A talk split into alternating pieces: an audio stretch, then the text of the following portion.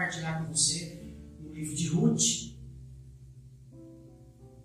capítulo 1, verso 16, diz assim: Disse, porém, Ruth: Não me instes para, te deixe, para que te deixe e me afaste de ti. Porque aonde quer que tu fores, irei eu, e onde quer que pousares à noite, ali pousarei eu. O teu povo é o meu povo, e o teu Deus é o meu Deus. Onde quer que morar, morrereis, morrerei eu, e ali serei sepultada. Me faça assim o Senhor, e a outro tanto, se outra coisa que não seja a morte me separar de ti. Vendo ela, pois, que de todo estava resolvida para ir com ela, deixou de lhe falar nisso. Assim, pois, foram-se ambas até chegarem a Belém. E sucedeu que, entrando elas em Belém, toda a cidade se comoveu por causa delas, e diziam: Não é esta Noemi? Porém, ela, ela lhe dizia: Não me chameis Noemi, chama-me Mara, porque grande amargura me tem dado o Todo-Poderoso. Glória a Deus. Vencendo as adversidades. Na nossa vida, nós sempre somos surpreendidos né, adversidades. O que é adversidade? São situações adversas, situações contrárias daquilo que nós esperamos. Todos nós temos sonhos, expectativas de coisas boas, né? Ninguém fica sonhando, é, eu digo não aquele sonho de dormir e sonhar, mas aquele, aquele sonho é, de alguém que projeta algo para a vida. Então ninguém projeta desgraça, coisa ruim, né? Mas nós sempre temos projetos bons para a família, filhos, geração. Então, é, adversidades são coisas que são ventos contrários a tudo isso que a gente espera, mas que muitas vezes vêm com a mão de Deus no meio dele, trazendo novas experiências para a nossa vida, mudando o rumo daquilo que nós, da trajetória que nós queremos é, alcançar um objetivo, um sonho. Deus quer mudar a trajetória. Nem sempre o sonho, mas mudar a trajetória dele, porque quer nos preparar, nos ensinar para nós alcançar. E a gente não entende, a gente fica focado no sonho, no objetivo, no projeto, e esquecemos que no meio da caminhada, o percurso é tão importante também, Deus quer ensinar. Segundo essa passagem que nós lemos, fala de Noemi, uma mulher que tinha o seu marido, e este homem, eles eram né, a esposa, o marido e os dois filhos, Malom e Quilion. E eles viviam na cidade, no, em Judá, onde, em Belém, onde essa cidade significa casa de pão. Eu fico imaginando como pode uma família né, como essa, a esposa, o marido e os dois filhos sair de Belém, casa de pão, significado hebraico, para ir para Moab, que era segundo, era um povo que não tinha amizade, os moabitas não tinham amizade com o povo judeu, com esse povo de Israel, né? Então eles saem de uma terra de prosperidade, mas porém estavam vivendo adversidades. Na terra, na casa de pão, que significava Belém, também tinha adversidades. Eles estavam vivendo tempos de seca. Qual foi a decisão dessa família? Sentaram junto, vamos sair daqui, vamos para Moab, porque certamente lá nós vamos conseguir terras e vamos viver lá, porque lá não vamos ter essa dificuldade. Mas existem escolhas que tomamos que nem sempre traz resultados que queremos. Mas no meio de toda essa tragédia que nós vamos falar, existe um Deus, existe um Deus, existe a mão de Deus e o olhar de Deus conduzindo tudo. A Bíblia diz que eles saíram e foi para um lugar, Moab. No meio do caminho, quando eles chegaram em Moab, quando você chega num lugar novo, todo cheio de esperança, de projetos, pensando, puxa, fizemos uma boa, tomamos uma boa decisão e aí vieram os contratempos. Morreu o marido de Noemi já foi uma tragédia. A Bíblia diz que Malom e Quilion também arrumaram duas mulheres, entre elas Ruth e Orfa, onde as duas se casaram, duas moabitas, com dois homens de Belém, os filhos de Noemi. Passado pouco tempo, eles não tinham filhos ainda. Esses vieram adoecer e morreram.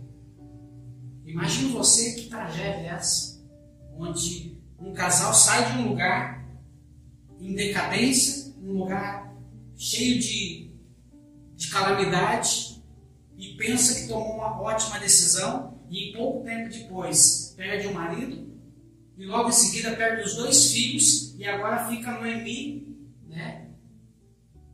que logo depois ela mudou o nome dela para Mara, não me chame de Noemi, mas chame de Mara, que significa amargura. Porque Deus permitiu ao meu coração amargura, ela disse. Deus permitiu ao meu coração essa amargura, perder meu esposo e agora perder meus dois filhos, e agora eu estou com duas noras. E segundo a lei da época, se ela tivesse mais filhos, as noras, se não quisesse ir embora, ela tinha o direito de casar com os irmãos. Era a lei. Ela poderia casar com os irmãos. Mas quando morreu os dois filhos, ela já numa certa idade, então ela chama as duas noras e diz: Olha, vai embora para o teu povo, volta para tua casa, para a casa dos teus pais, vocês são livres desse juramento que vocês fizeram de aliança. Porque eu não tenho mais filhos, não tenho marido, e mesmo que eu vier arrumar um marido essa noite para ter filhos, até que eu venha gerar esse filho e crescer, que idade que vocês vão estar para que esses meus filhos possam casar com vocês e seguir a descendência? Então, no meio desse caminho, ela pensa e toma uma decisão. Outra decisão difícil: voltar para ajudar, voltar para sua terra. Mas aquilo que eles deixaram foi tomado por outras pessoas. E agora eles não tinham mais terras, não tinham mais nada. E perdeu sua família. Então vem a decisão. Noemi, angustiada, cheia de amargura, diz para as duas: Olha, vocês são livres, vão embora. Uma delas disse: Muito obrigado por você não ter sido egoísta, você poderia ter sido egoísta. Obrigado por seguir você mas não, você deu liberdade para a gente seguir o nosso caminho e realmente não tenho futuro de seguir, eu vou voltar para minha família. E ela voltou. E ela foi embora. E aí Noemi chama Ruth e diz, Ruth, chegou a tua vez ir embora. Decida, vai embora. Ruth diz, não. Onde você crê na tua cabeça, onde você dormiu, eu dormirei. O teu povo é o meu povo teu Deus é o meu Deus. Aleluia. Então, a primeira lição que a gente aprende que Ruth busca refúgio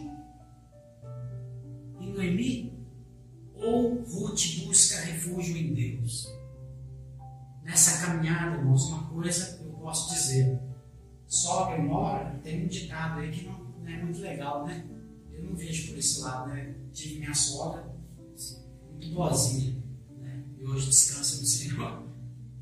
Mas eu posso ver exemplo aqui de coisa linda aqui. Porque Ruth quer dizer, aleluia, graças a Deus, estou livre. Estou livre. Mas ela disse não. E Noemi, sogra, disse, olha, vai filha, viver a sua vida, eu não posso te segurar. Ela foi séria no que ela falou. Mas Ruth disse, não, jamais o que fez Ruth ficar com Noemi, irmão? Primeira coisa que a gente aprende que Ruth busca refúgio em Deus. Ruth não olhou para Noemi pelos interesses, porque se fosse por interesse, Ruth teria ido embora. O que, que Noemi tinha para oferecer? Não tinha mais nada em Belém, porque já tinha perdido tudo. Não tinha nada em Moab. Não tinha nem filho para dar para ela. Então ela, o olhar dela estava no Deus de Noemi.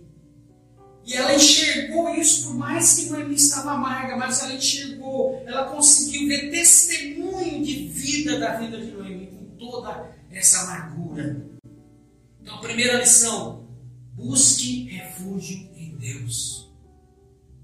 Deus vai usar de pessoas, usar de situações para te dar vitória. Não tinha muita esperança no mundo, no horizonte humano. Mas quando nós focamos, ficamos os nossos olhos em Deus, aqui nós vemos nessa busca de Ruth em refugiar em Deus, ela acabou sendo um instrumento, sendo uma vida, irmãos, ela acabou sendo um instrumento. E muitos não entendiam, nem mesmo Noemi entendia que Ruth seria uma bênção na vida Glória a Deus por isso.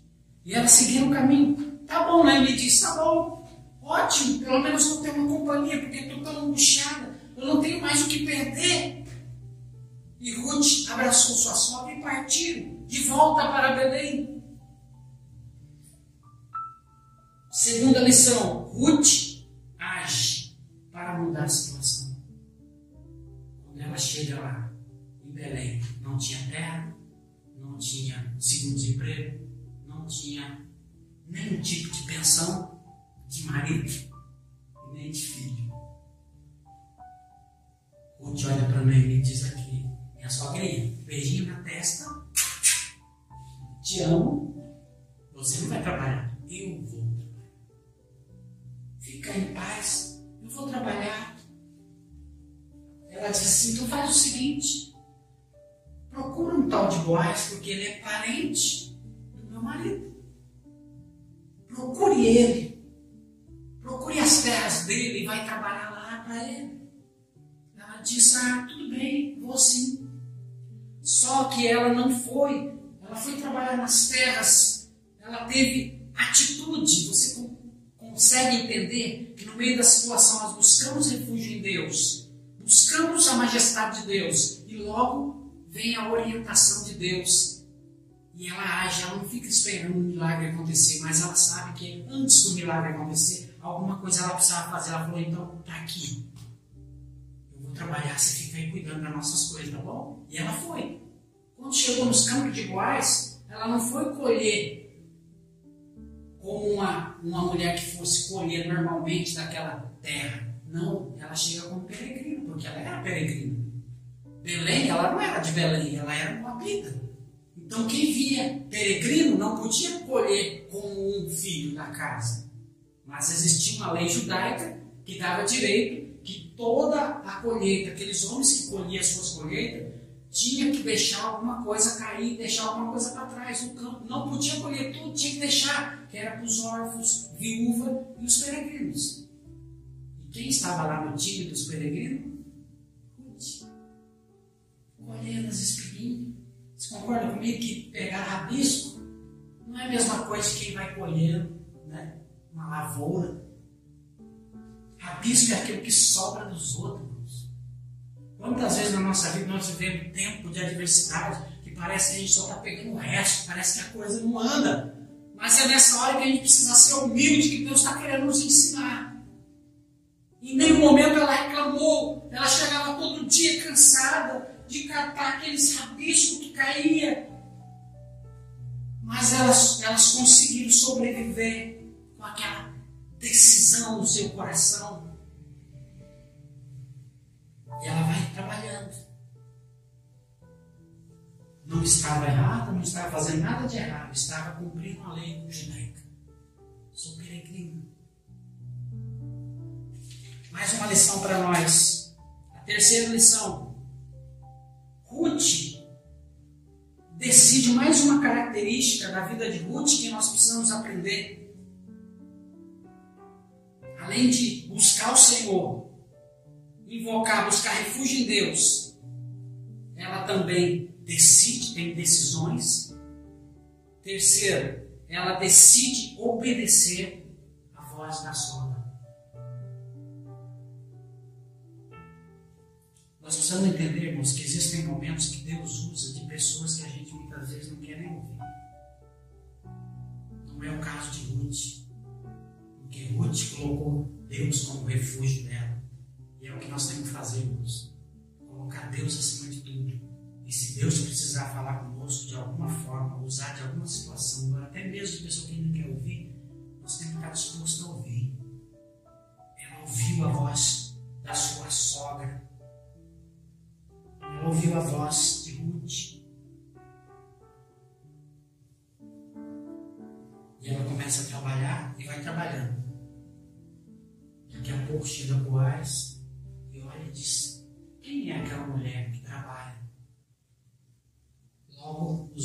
Disseram: Ah, é uma tal de Ruth. É aquela que casou com um dos filhos de Noemi que saiu daqui, lembra? A sogra dela é Noemi. Você acha, irmãos, que Boaz não conheceu Noemi? Sim, é a parente. E existia naquele tempo uma lei do remidor, que aquele que era parente podia casar com uma viúva e redimir as terras que ela tinha perdido. Então, o que fez ela? Trabalhando para Boaz, trabalhando nos campos de Boaz, não para Boaz, mas nos campos, exercendo o direito da lei judaica de colher como peregrina, os olhos de Boaz atentou para ela e logo observou e foi informado. Esta mulher não quis ir embora, ela poderia ter embora, perder o seu marido, e Noemi não tinha mais filhos para dar. Mas ela não, ela disse que Noemi, o povo dela era o povo dela, o povo, o povo de Noemi era o povo dela, o Deus de Noemi era o Deus dela. E ela está aqui trabalhando e sustentando Noemi. Aleluia. E ela volta para casa, chega em casa e diz: Sabe quem que foi lá conversar comigo? Minha sogra. Servidor. Glória a Deus. Irmãos, se nós continuarmos firmes, perseverantes na presença do Senhor, mesmo nos momentos difíceis da nossa vida, não desanimarmos, continuar firme no propósito, o Senhor há de nos honrar, o Senhor há de nos trazer diante de nós aquilo que nós necessitamos. Olha como Deus faz, usa da vida de Ruth para trazer o resgate daquilo que Noemi tinha perdido. Veja bem que Noemi, se fosse observar, ela lançou pão sobre as águas. O que ela fez por Ruth, sem ela entender, ela estava sendo um instrumento de Deus para colocar na linhagem de Jesus uma semente. Lembra a semente que o Senhor Deus disse lá para Eva, para Satanás? Falou: olha, a semente dessa mulher e dos seus descendentes nascerá um que esmagará a tua cabeça, que era Jesus. Segundo a genealogia, a Bíblia diz na genealogia que Ruth é bisavó de Davi. Aí você diz, mas como que Deus coloca um pagão, que não era, era fora de linhagem, Deus coloca Rabi, a prostituta, todas fazem parte da genealogia de Cristo, que chega a Cristo. Então eu fico maravilhado de ver que Deus pega pessoas que não são, pessoas que não merecem, pessoas que parece que não têm nenhuma uma expectativa de vida e Deus coloca Pega uma moça que está lá pegando rabisco, Talvez ela podia pensar como eu queria colher como aquele povo. Deus falou, não, aguenta um pouquinho mais, pega um pouquinho mais desses restinhos aí, porque vai ser, você vai ser patroa deles. É isso que Deus quer, irmãos. Está chorando porque quer que Deus nos traga alguma coisa. Deus tem coisa maior do que isso que a gente está sonhando.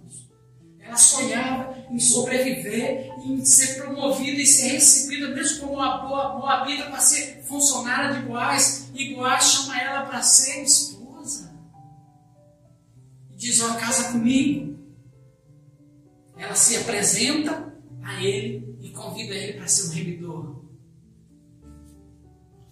E no quarta lição, ela fala tudo e deita nos pés de Boaz Sabe o que podia acontecer? Boaz fala assim: ah, vai ficar muito caro isso aí. Isso compensa não. Ainda tinha outro remidor antes dele. A história é longa, a gente não vai estender. Esse outro remidor tinha que deixar de redimir as terras dela, ou seja, não podia casar. E se ele casasse com ela, esse outro é, é, redimor, que ia redimir ela, remidor, ele tinha que dividir os bens dele também. Porque ele já tinha outras esposas. E aí ele aparece para Boaz e diz: Boaz, desisto de redimir Ruth. Então ela ficou quietinha, esperando, aguardando. Sabe o que a gente aprende aqui? Que quando a gente coloca, faz a nossa parte e obedece, descansa no Senhor, porque a resposta virá. O milagre vai acontecer.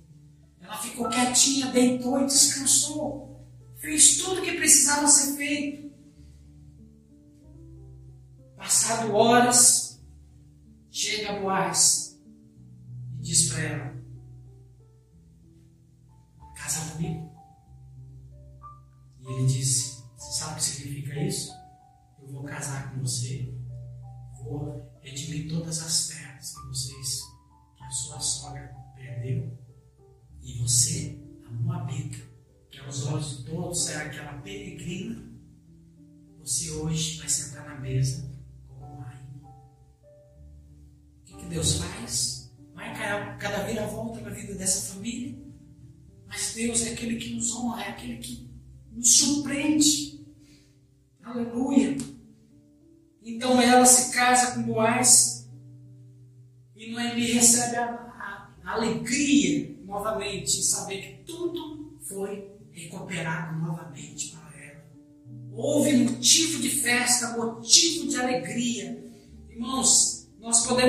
também uma ilustração maravilhosa na tipologia aqui, dizer que o mesmo que Noemi, Ruth fez, que Boaz fez com Ruth, através de Ruth para Noemi, foi o que Jesus fez por nós.